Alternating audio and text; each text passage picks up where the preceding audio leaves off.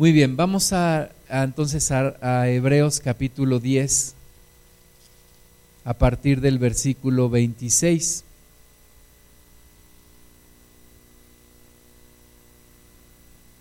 Hebreos 10, 26. Vamos a leer un, vamos a ver un tema hoy que es sumamente importante, un tema que es sumamente importante porque eh, de esto depende nuestra permanencia en el Señor. Muchos llegan, pero muchos se van. Y desgraciadamente no es solamente la condición de este grupo, sino en general a la iglesia de Cristo muchos llegan, pero muchos se van, muchos dejan de permanecer y tú y yo debemos de ser de aquellos que permanecen, no solamente de los que llegan y de, y de los que un, un día se van, no de la iglesia, sino de la, de la fe, apartándose del camino de Dios.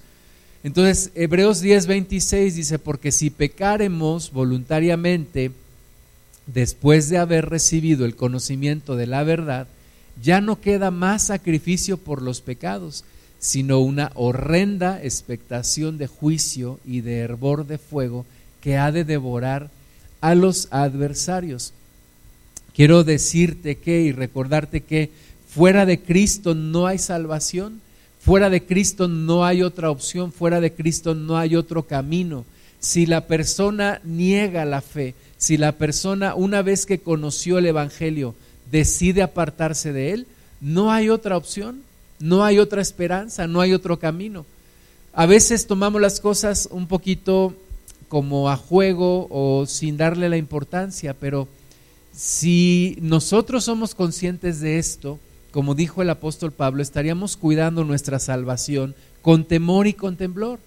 Porque si yo pierdo esa fe, si yo pierdo ese camino, si yo peco voluntariamente, dice ahí, habiendo conocido la verdad, ya no hay más sacrificio por los pecados. Cristo ya no puede volver a sacrificarse por a causa de mis pecados, ya no habría más sacrificio que ofrecer, sino que solamente una horrenda expectación de juicio y de hervor de fuego.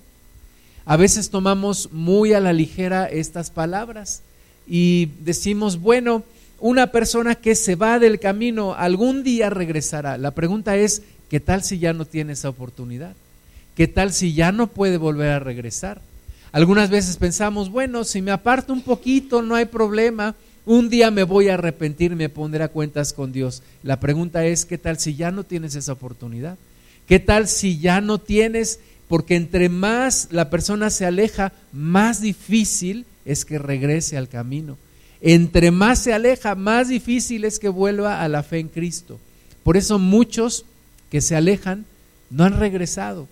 Y una de nuestras oraciones el día de hoy va a ser por esas personas que se han alejado del camino que se han apartado de la fe. Entonces, cuando tú conoces el Evangelio, solamente tienes dos posibles respuestas. La primera es aceptar a Cristo y tener la salvación. La segunda es rechazar a Cristo y convertirte en un apóstata de la fe. Solo hay dos caminos.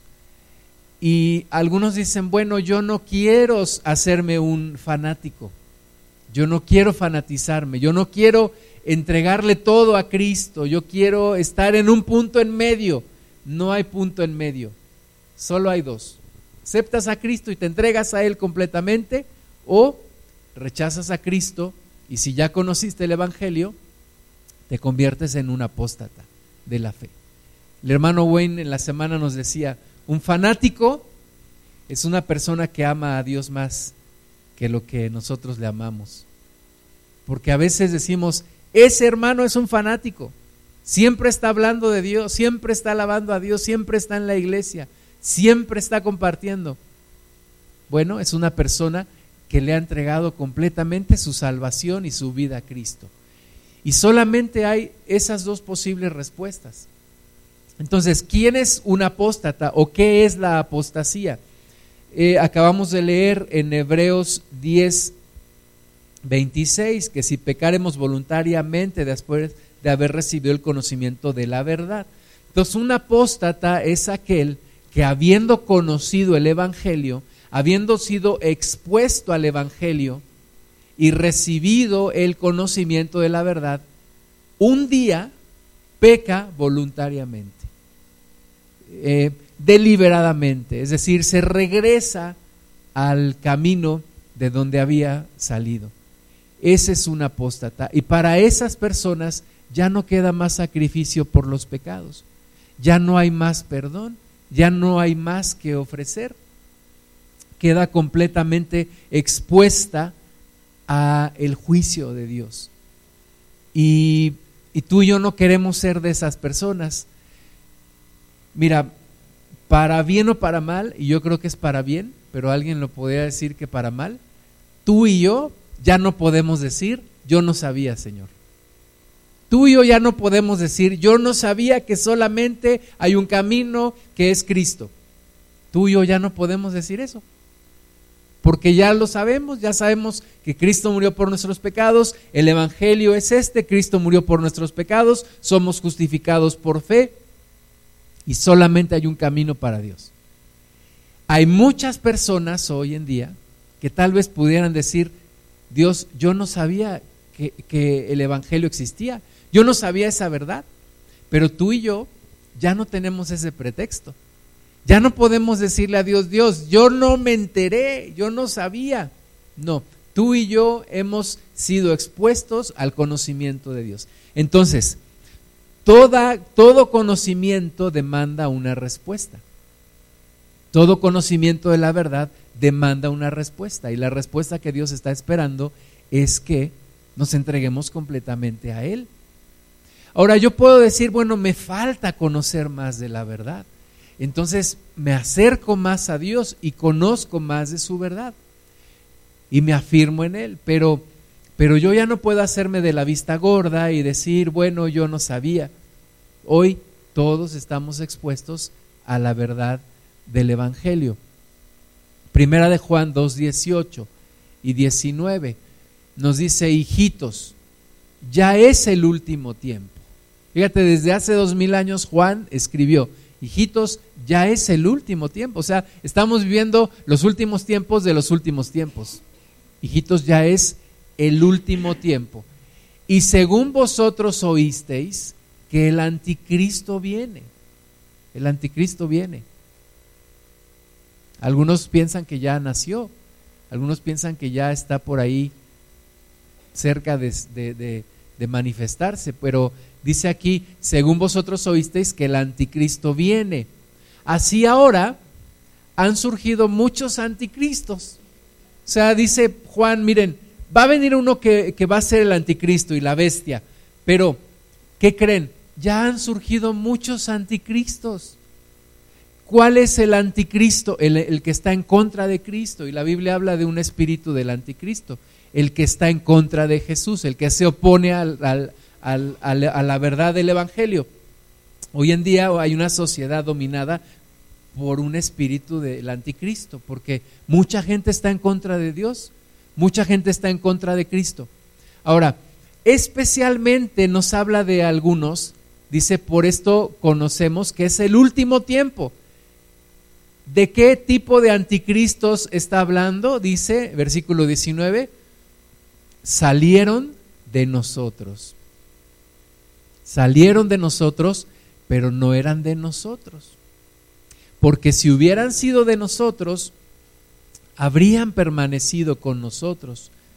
Pero salieron para que se manifestase que no todos son de nosotros diría Cantinflas, ni estamos todos los que somos, ni somos todos los que estamos, ¿verdad? Entonces, dice Juan, estos anticristos salieron de la iglesia. Hoy en día andan en el mundo en contra de los propósitos de Dios, criticando a la iglesia, eh, desprestigiando el Evangelio. Y dice Juan, desgraciadamente salieron de entre nosotros. Entonces hay apóstatas y un apóstata es el que conoce la palabra y entonces voluntariamente peca. y voluntariamente se desvía del Evangelio. No es aquel que nunca conoció, es aquel que conoció y luego se retira del Evangelio. Entonces dice Juan, salieron, salieron de nosotros, pero no eran de nosotros. Porque si fueran de nosotros, habrían permanecido. La palabra clave aquí es permanecer. Permanecer. ¿Es difícil permanecer en el camino? Es más difícil permanecer que llegar. Es más difícil permanecer que empezar el camino. Es más difícil. Y muchos no llegan al final. Y tú y yo tendríamos que persistentemente estar buscando llegar, mantenernos, no solamente iniciar, porque de nada sirve iniciar si no termino. Eh, algunos dicen en el mundo, lo importante no es ganar, es competir. No, señores, lo importante es llegar. Lo importante no es iniciar, lo importante es llegar. Eclesiastés dice, mejor es el fin del negocio que el principio del negocio. Es mejor llegar al final y es el mejor momento y es mejor momento que el que haber iniciado solamente. Ahora, siempre han existido los apóstatas desde el Antiguo Testamento. Dice Deuteronomio 13:2, si oyeres que se dice de alguna de tus ciudades, que Jehová tu Dios te da para vivir en ellas, que han salido de en medio de ti hombres impíos, que han instigado a los moradores de su ciudad diciendo, vamos y sirvamos a dioses ajenos que vosotros no conocisteis. Entonces siempre ha habido apóstatas, siempre ha habido personas que aunque están expuestas a la verdad, y estos los que salieron de Egipto vieron la columna de fuego, vieron la columna de nube, vieron el mar abriéndose y muchos de ellos apostataron. Es decir, algunos que piden más señales, dicen, a ver, si se seca ese árbol, yo voy a creer en tu Dios. Y ahí está el cristiano, Dios que se seque el árbol para que crea. No. Por más milagros, por más señales que, que muestres, esa persona si no cambia en su corazón, no va a creer nunca. Entonces, siempre ha habido apóstatas. Dos ejemplos claros de un apóstata. El primero, Saúl. Fíjate, a mí me, me impresiona mucho la historia de Saúl, porque Saúl recibió la presencia del Espíritu Santo. Dice la Biblia que fue llamado por, por Samuel y dice que él, comieron, fueron al terrado y dice que ahí Saúl fue cambiado en otro hombre. Recibió la presencia del Espíritu Santo. Conoció la presencia del Señor. Fue compartido de, la preciosa presencia del Espíritu de Dios. Sin embargo, apostató de la fe. Se perdió. Terminó consultando a una bruja. Terminó consultando a una medium que le que, quería que le trajera a, Samuel que ya había muerto. Terminó echándose sobre su espada y, matado por los impíos. Triste historia la de Saúl. El hermano Wen Myers dice que él tiene un, un mensaje que le ha puesto Saúl, el líder que pudo haber sido. Era un hombre alto, dice la palabra que de hombros arriba era el más alto de todo el pueblo. Tenía físicamente todo para ser un líder. Y no lo fue. Apostató. Segundo ejemplo, Judas. Judas.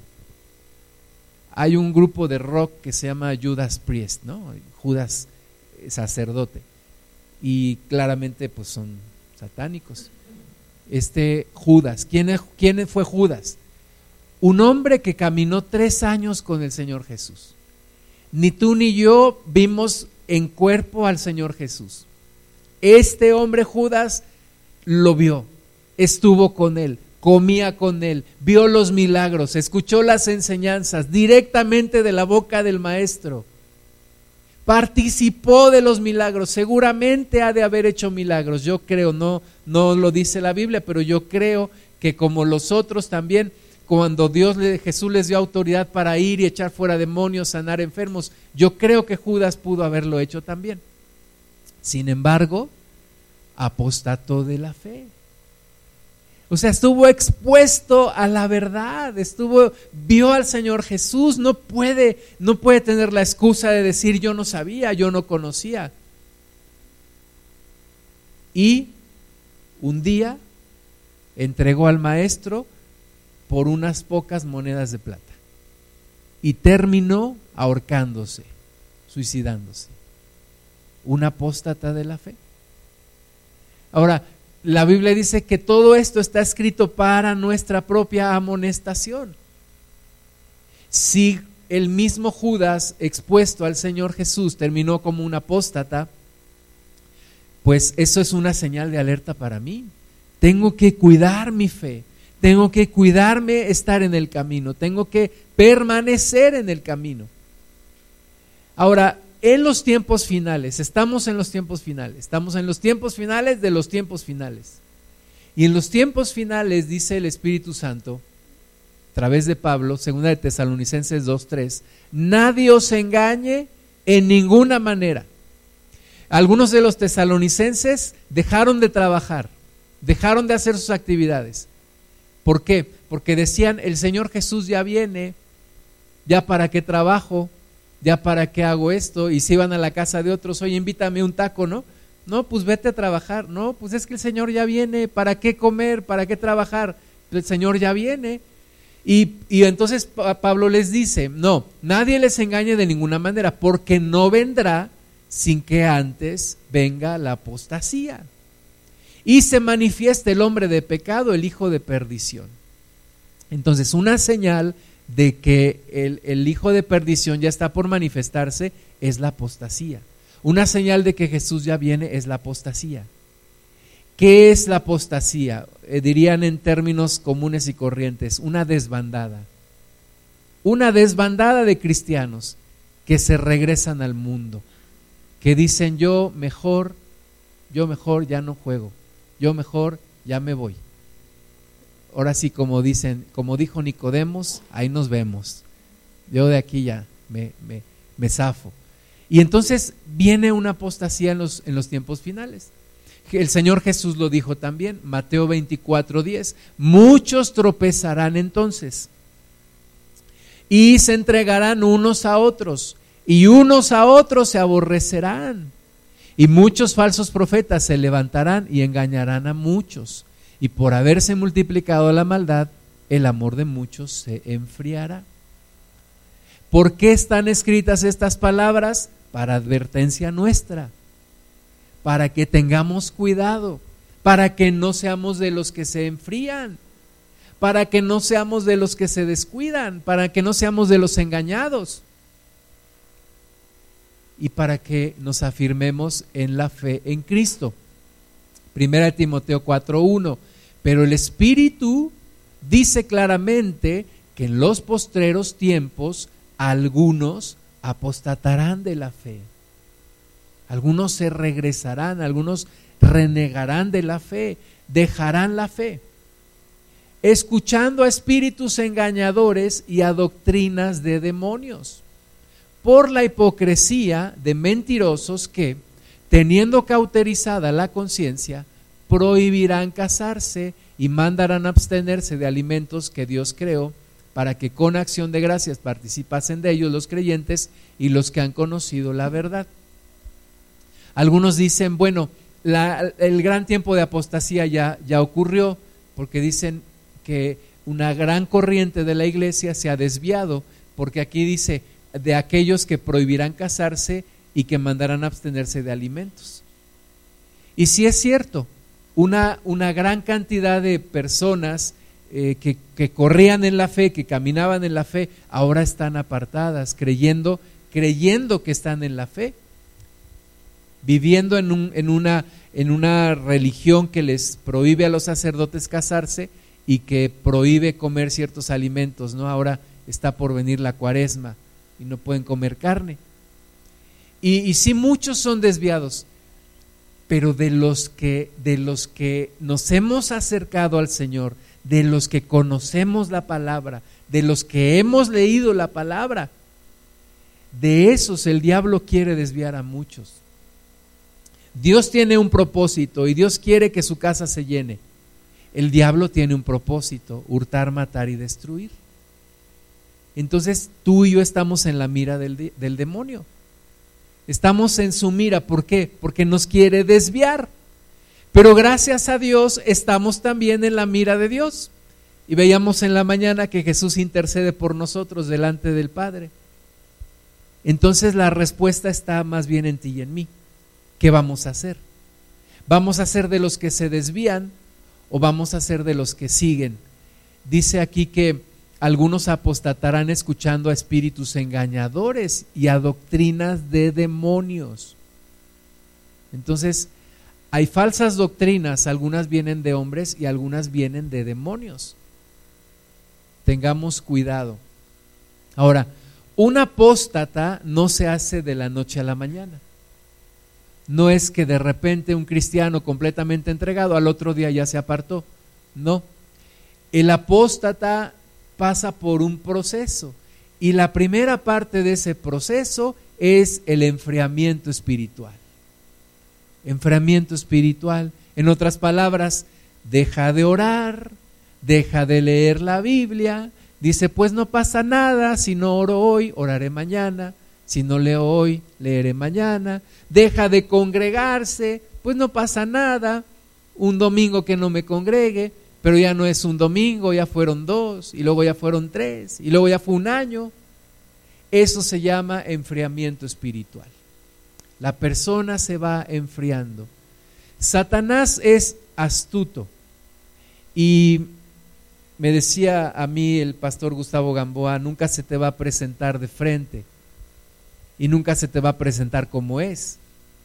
Porque si se, se presentara como realmente es, todo el mundo sería cristiano pero engaña y se presenta de una manera sutil.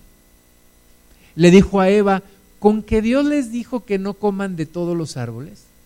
Y Eva, no, no nos dijo que de todos, solo de ese.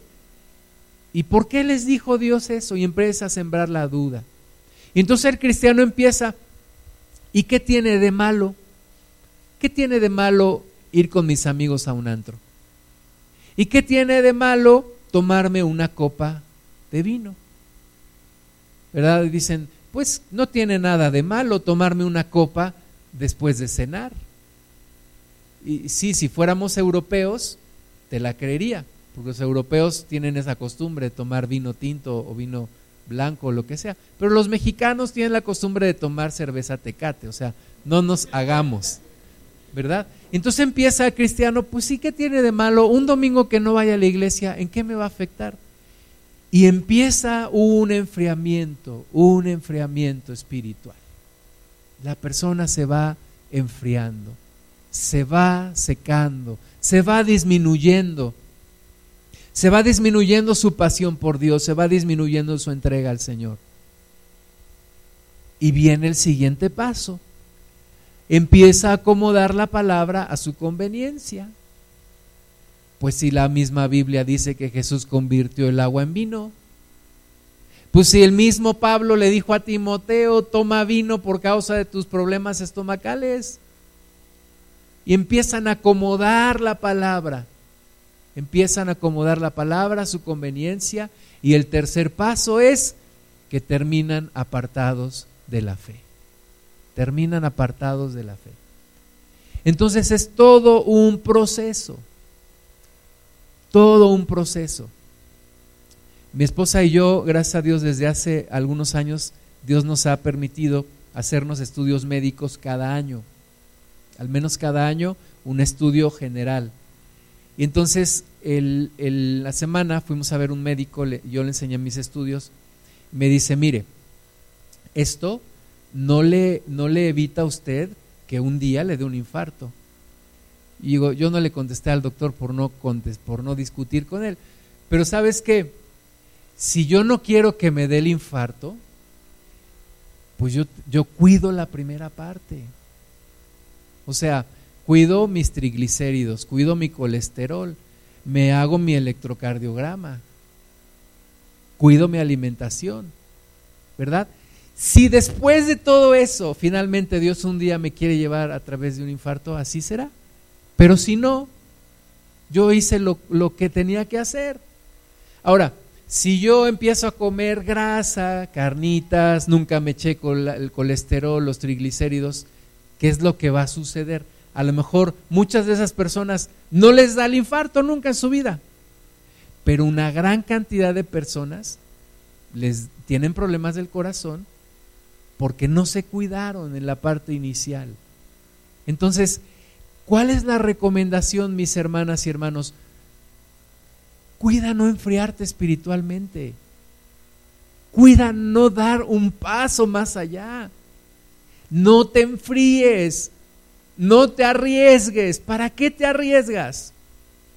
¿Para qué, para qué caminas más allá de lo que, de, de lo que Dios te está alertando? No te enfríes no te apartes, no dejes de orar, no dejes de leer la Biblia, no dejes de congregarte, no dejes de juntarte con cristianos. Busca no enfriarte. Cuando ya una persona está por aquí, ya es muy difícil, muy difícil que regrese.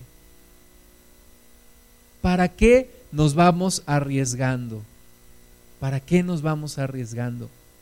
¿Para qué vamos tomando riesgos que no debemos de tomar? ¿Para qué nos vamos alejando de Dios cuando Él nos quiere cada vez más cerca, no cada vez más lejos? Y analicemos nuestra vida. Dice el apóstol Pablo que si nosotros nos analizáramos no seríamos juzgados. Analicemos nuestra vida.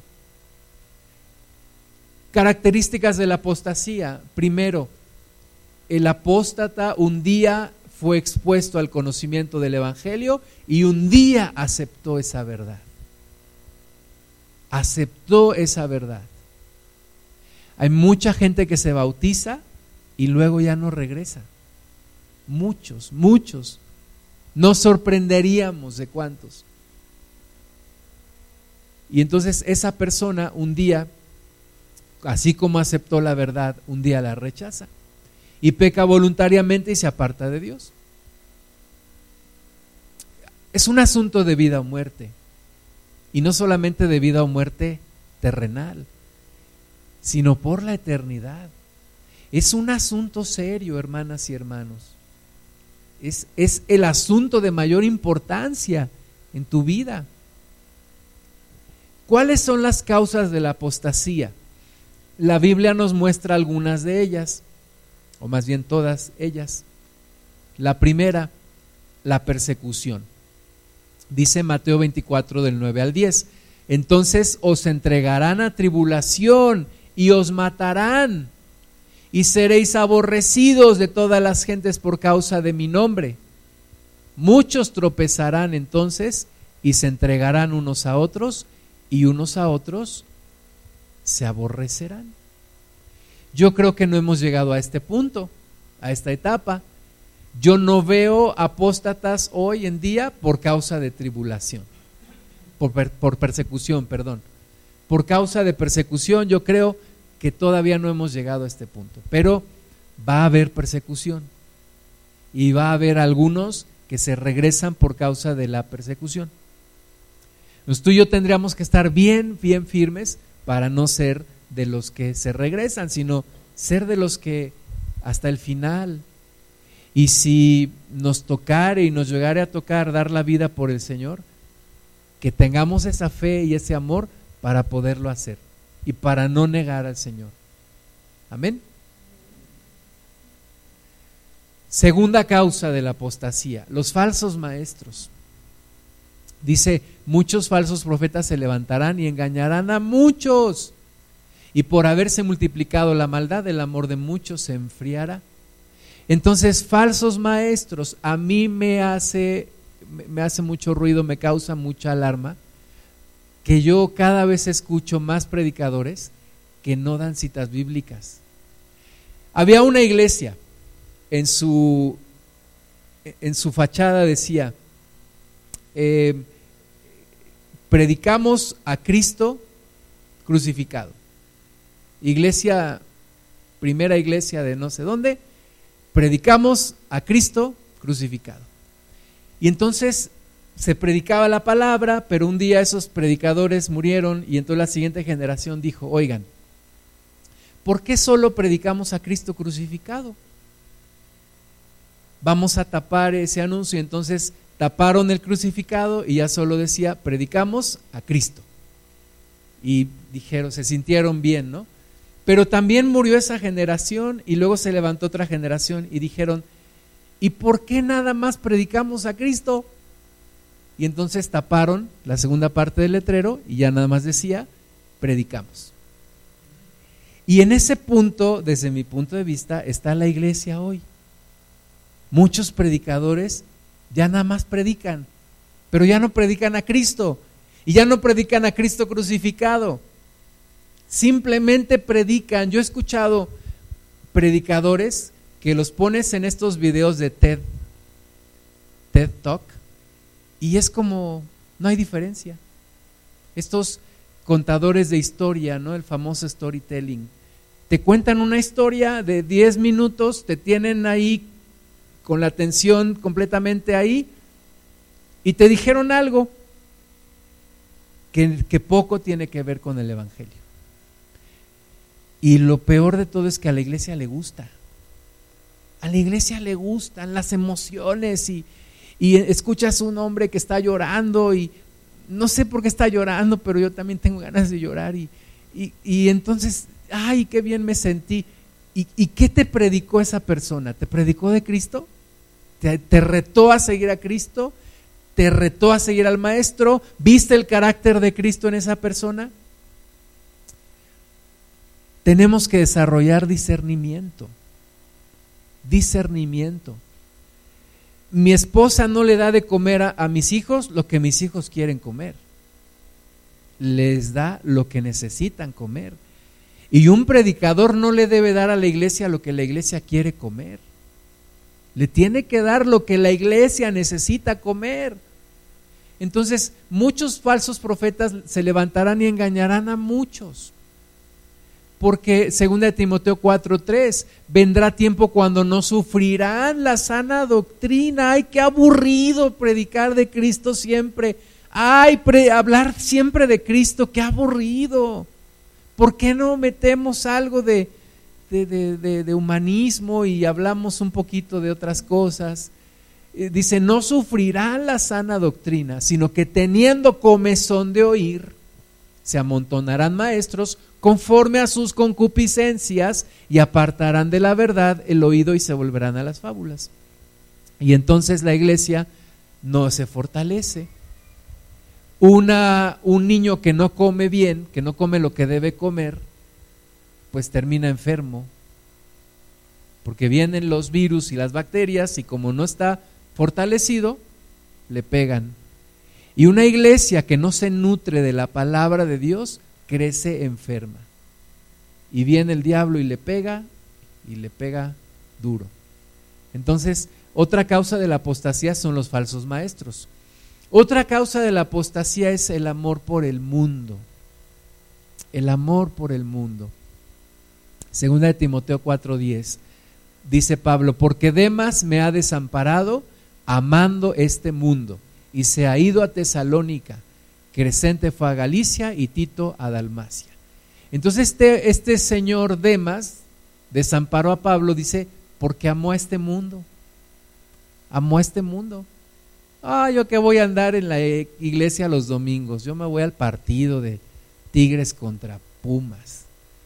Yo que voy a andar en la reunión de jóvenes, yo me voy al antro. Aman este mundo. Oh, pues yo sí quiero, pero no siempre, no me quiero fanatizar. Aman este mundo. Aman este mundo y se convierten en apóstatas. Aman este mundo y, y los deleites de este mundo. Pues mira, es que yo tengo que hacer dinero y tengo que vender los domingos. Y es cuando más clientes hay. Aman este mundo. Entonces muchos cristianos se han apartado de la fe porque han amado este mundo. Y otra que yo creo que es un, un gran problema en la iglesia es el descuido. El descuido. ¿Por qué muchos matrimonios terminan en divorcio? Por descuido. ¿verdad? Nadie se casa diciendo a los cinco años vamos a divorciar, ¿eh? No. Pero es el descuido.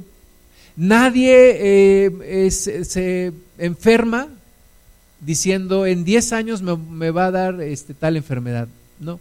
Pero ¿qué pasa? Se descuidan. Descuidan la alimentación, descuidan el descanso, descuidan el ejercicio y entonces se enferman. Y muchos cristianos se descuidan.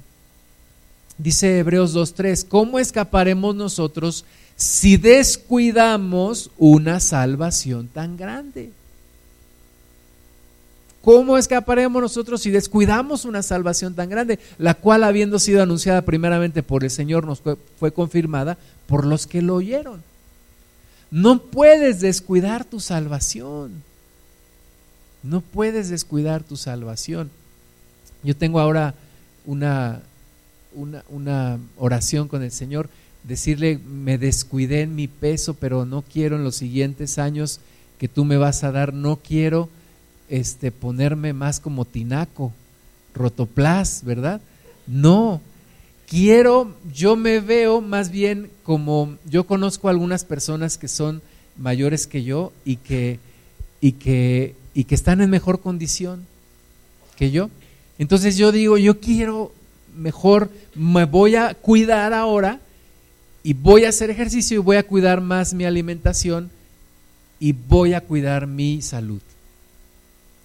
Y entonces un cristiano debe decir, yo voy a cuidar la salvación tan grande que tú me has dado, Señor voy a tener cuidado, voy a estar pendiente de ti, voy a estar en oración, voy a estar leyendo la palabra, voy a estar adorándote siempre, voy a estar reuniéndome en la congregación, voy a estar teniendo amigos cristianos, voy a estar siempre unido a ti, Señor, voy a cuidar mi salvación.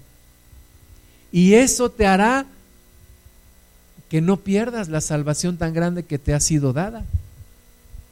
Cuida tu salvación. Cuida tu relación con Dios, cuida el camino que Dios te ha dado. No seas descuidado, no seas descuidado. A veces dejamos cosas porque somos descuidados. Y como dicen, no, no pierdes la cabeza porque la traes pegada a ti. Pero somos descuidados con muchas cosas. No descuides tu salvación. Cuida tus salvaciones es lo más preciado que tienes en la vida. Así como hay otras cosas también que tienes que cuidar. Pero sobre todo, sobre todo, cuida tu salvación. Porque si la pierdes, ya no hay más.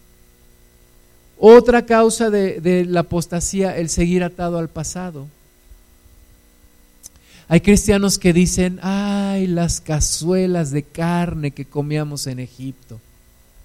Y dicen, ay, las carnitas que me echaba con mi compadre los domingos después de la cruda, ¿cómo las añoro? Y los días de cantina, y las parrandas, y, y hay cristianos que siguen atados al pasado. Y esa es una, una situación latente allí que te puede hacer regresar. Jesucristo dijo, si tu ojo te es ocasión de caer, arráncalo de ti, si tu mano, córtala, si tu pie, córtalo. Es decir, termina con tu pasado, no te ates a tu pasado, no te vuelvas a esclavizar. Hay mucha gente que sigue escuchando música del mundo. El triste, ¿no? Qué triste fue, quién sabe qué. Yo veía en las noticias salió la historia del triste, y sí está triste, porque terminó muy mal por el alcohol. Entonces no escuches música que te vuelve a transportar a lo mismo que tú fuiste. Hermanas y hermanos, yo escuchaba mucha música del mundo, tenía mucha música del mundo. Llevo 28 años sin escucharla y a veces, a veces me viene a la mente. Y un día hay un grupo de baladas románticas que se llama Bread y me gustaba mucho. Y yo le dije a mi esposa, viene el grupo Bread, se van a reencontrar en México, van a estar en un salón en la Ciudad de México, vamos. Y Dios me reprendió y dije, no, no, Señor, ¿Por qué? Porque eso me vuelve a transportar al pasado, a lo que yo fui. Y no quiero atarme al pasado. Quiero atarme al futuro. Mi futuro con Cristo en la eternidad. Entonces no te ates al pasado. Acuérdate de la mujer de Lot. Dice Lucas 17:32, nos dice el Señor Jesús. Acordaos de la mujer de Lot. Ahí estás, el fonógrafo. No te ates al pasado, córtalo. Todo el que procure salvar su vida la perderá y todo el que la pierda la salvará. No regreses. Dijo el, maestro, ninguno que poniendo su mano en el arado mira hacia atrás es apto para el reino de Dios. ¿Tomaste el arado? No voltees para atrás. No mires atrás. Ay, pero es que el Three Souls in My Mind. Ay, pero es que el Alex Lora, qué padre cantaba. Ay, pero es que los amigos, las botanas, las botanas mejores son las que dan en las cantinas. Eso ya córtalo de tu vida. Termínalo por completo. Totalmente atrás. Eso quedó atrás y ya. Demasiado tiempo desperdiciado como para desperdiciar más. Déjalo. No te ates al pasado porque eso te puede hacer regresar y convertirte en, una estatua de sal como la mujer de Lot. ¿Cuál es el resultado de la apostasía? Resultado de la apostasía es perderlo todo. Perderlo todo. Absolutamente todo. Ya no habría más sacrificios que ofrecer más que una terrible expectación de juicio. Por eso es tan importante el tema. Dice Hebreos 10, 28, el que viola la ley de Moisés por el testimonio de dos o tres testigos muere irremisiblemente. La Biblia te habla de, un muchacho que maldijo a sus, a sus padres y fue escuchado por, por dos o tres testigos. Y fueron y lo dijeron a Moisés, este muchacho maldijo a sus padres. Lo agarraron lo pusieron ahí y lo empezaron a apedrear. Y murió. La Biblia te habla de varios ejemplos como ese. De gente que por dos o tres testigos murió irremisiblemente. Ahora, ¿cuánto mayor castigo pensáis que merecerá el que pisoteare al Hijo de Dios y tuviere por inmunda la sangre del pacto en la cual fue santificado e hiciera afrenta al Espíritu de gracia?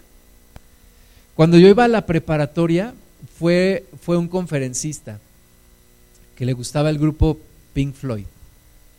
Y Pink Floyd tiene un disco que se llama The Wall, el muro. Y pasaron en ese video, yo no fui a la conferencia, pero me platicaron mis amigos y decían que salía la sangre de un crucifijo, de un crucifijo, perdón, y se iba directamente al excusado.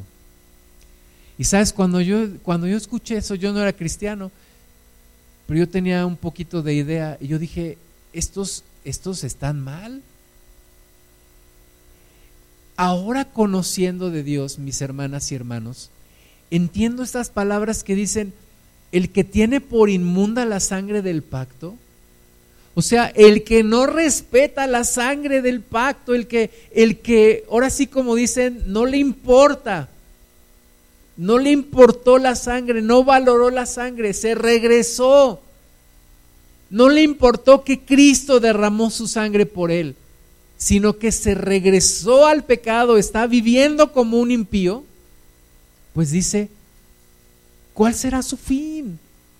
Hace afrenta al Espíritu de gracia pues conocemos al que dijo, mía es la venganza, yo daré el pago, dice el Señor, y otra vez el Señor juzgará a su pueblo. Horrenda cosa es caer en manos del Dios vivo. Horrenda cosa es caer en manos del Dios vivo. El que tiene por inmunda la sangre, el que conoce la palabra de Dios y voluntariamente peca, no queda más que una terrible expectación de juicio y de, y de, fuego que consume a los adversarios. Ese es el resultado de la apostasía.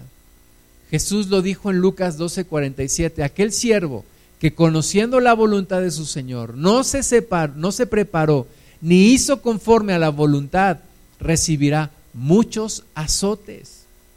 Fíjate, este siervo que conocía la voluntad de su Señor y tú y yo ya conocemos la voluntad de Dios.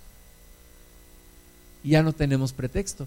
Mas el que sin conocerla hizo cosas dignas de azote será azotado poco, porque a todo aquel a quien se haya dado mucho, mucho se le demandará. Y al que mucho se le haya confiado, más se le pedirá.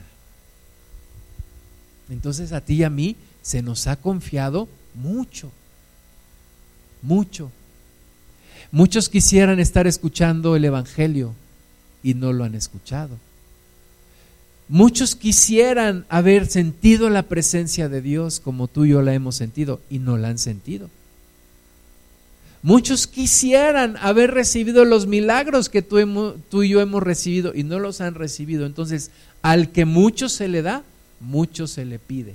Y al que mucho se le confía, mucho se le demanda. Entonces tú y yo tenemos un gran compromiso con el Señor. ¿Cómo evito caer en la apostasía? Bueno, Hebreos 10, 32 al 34 dice, pero traed a la memoria los días pasados, en los cuales, después de haber sido iluminados, sostuvisteis gran combate de padecimientos por una parte, ciertamente, con vituperios y tribulaciones fuisteis hechos espectáculo, y por otra, llegasteis a ser compañeros de los que estaban en una situación semejante, porque de los presos también os compadecisteis, y, del, y el despojo de vuestros bienes sufristeis con gozo, sabiendo que tenéis en vosotros una mejor y perdurable herencia en los cielos. ¿Qué está diciendo el escritor de Hebreos? ¿Qué está diciendo el Espíritu Santo a través del escritor de Hebreos? Acuérdate de todo lo que ya has padecido por Cristo. Acuérdate de todo lo que ya has sufrido. Acuérdate de todo lo que ya has entregado al Señor. Y no lo eches por la borda. No lo eches en saco roto. No la riegues no lo menosprecies. Ya has caminado un buen tramo en Cristo. No te desanimes, sigue caminando. Acuérdate de lo que te ha costado. Y acuérdate de lo que al Señor principalmente le ha costado. Hebreos 10, 35 al 39. No perdáis pues vuestra confianza que tiene grande galardón, porque os es necesaria la paciencia para que habiendo hecho la voluntad de Dios, obtengáis la promesa, porque aún un poquito, y el que ha de venir vendrá y no tardará, mas el justo vivirá por fe, y si retrocediere no agradará mi alma, pero nosotros no somos de los que retroceden para perdición, sino de los que tienen fe para preservación del alma. Entonces hay dos clases de personas en la iglesia, los que retroceden para perdición y los que tienen fe para preservación del alma y siguen adelante y siguen adelante y siguen adelante. Y el día de mañana los encontrarás y, los, y si los dejaras de ver, el día de mañana los vas a encontrar y los vas a encontrar cambiados, más, más parecidos a Cristo y los vas a seguir encontrando en el camino. Y si los vuelves a dejar de ver, el día de mañana te los volverás a encontrar y los encontrarás y siguen el camino y siguen en el camino, un poco más maltratadones de su cuerpo, pero siguen en el camino y siguen en el camino. Y, tú y yo queremos ser de esos, de los que tienen fe para preservación del alma.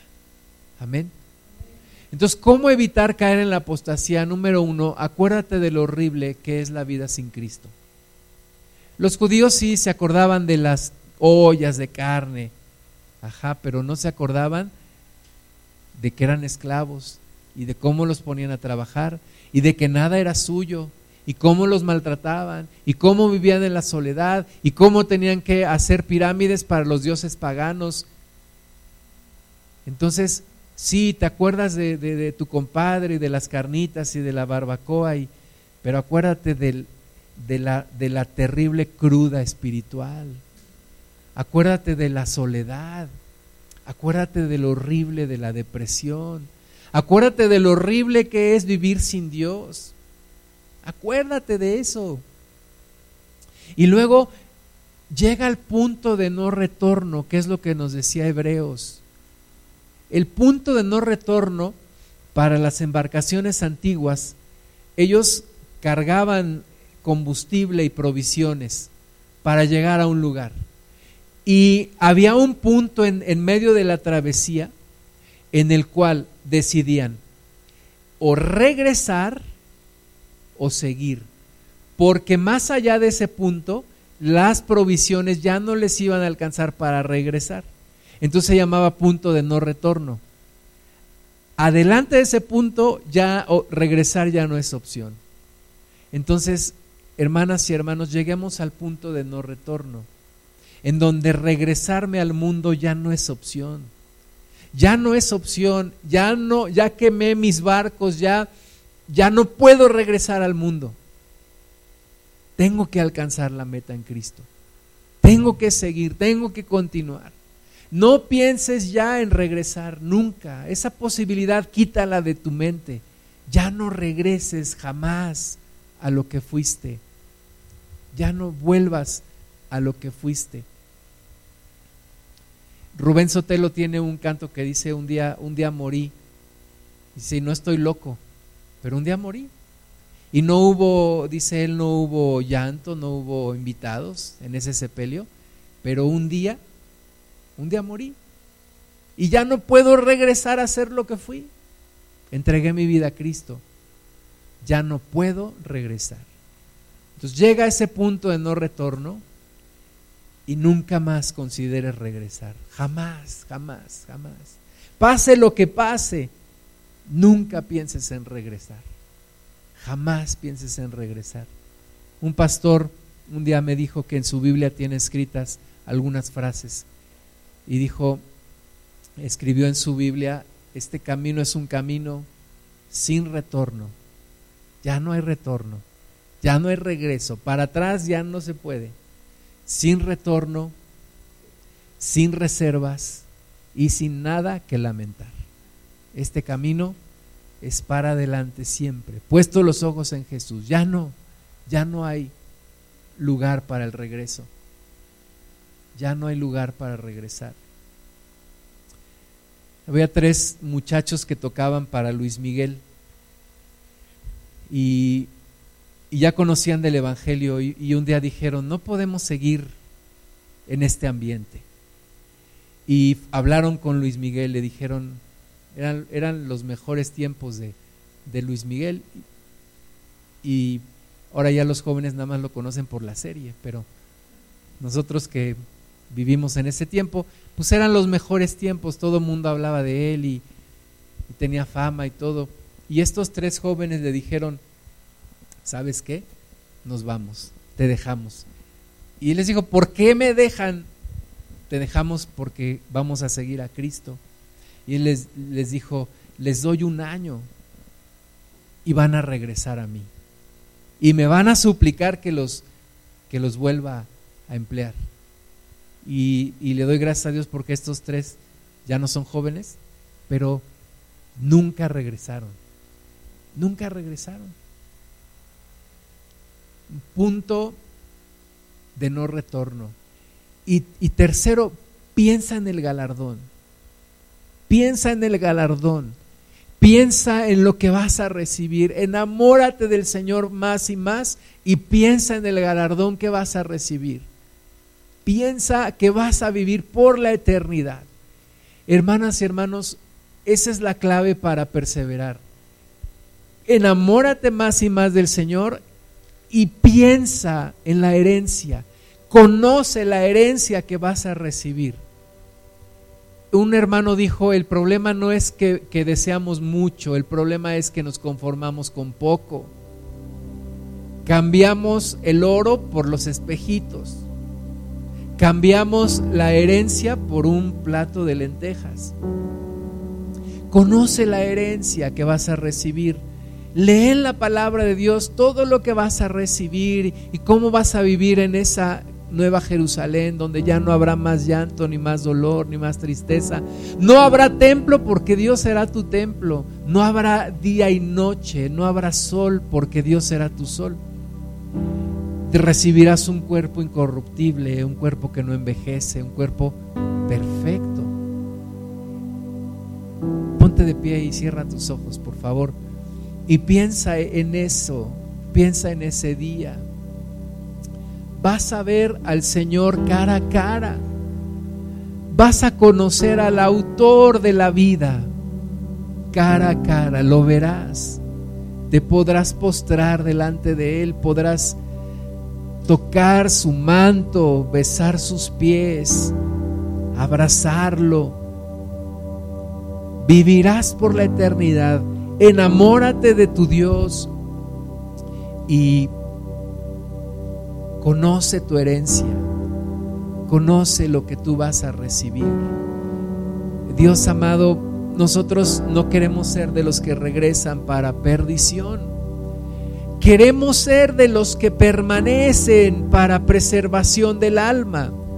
Queremos ser de los que van hasta el final, de los que llegan a la meta, no de los que lo intentaron, sino de los que lo lograron. Apártanos del mal, Señor. Apártanos del mundo. Líbranos de la tentación. Corta, Padre, por favor, con nuestro pasado para que no estemos atados al pasado. Señor, algún retoño que quiera ver de, de, lo que nosotros fuimos, se ha cortado en el nombre de Jesús. Para que nosotros sigamos adelante. No queremos ser como la mujer de Lot Señor, ayúdanos. Levanta tus manos a Dios y dile, ayúdame, Padre. Quiero terminar la carrera.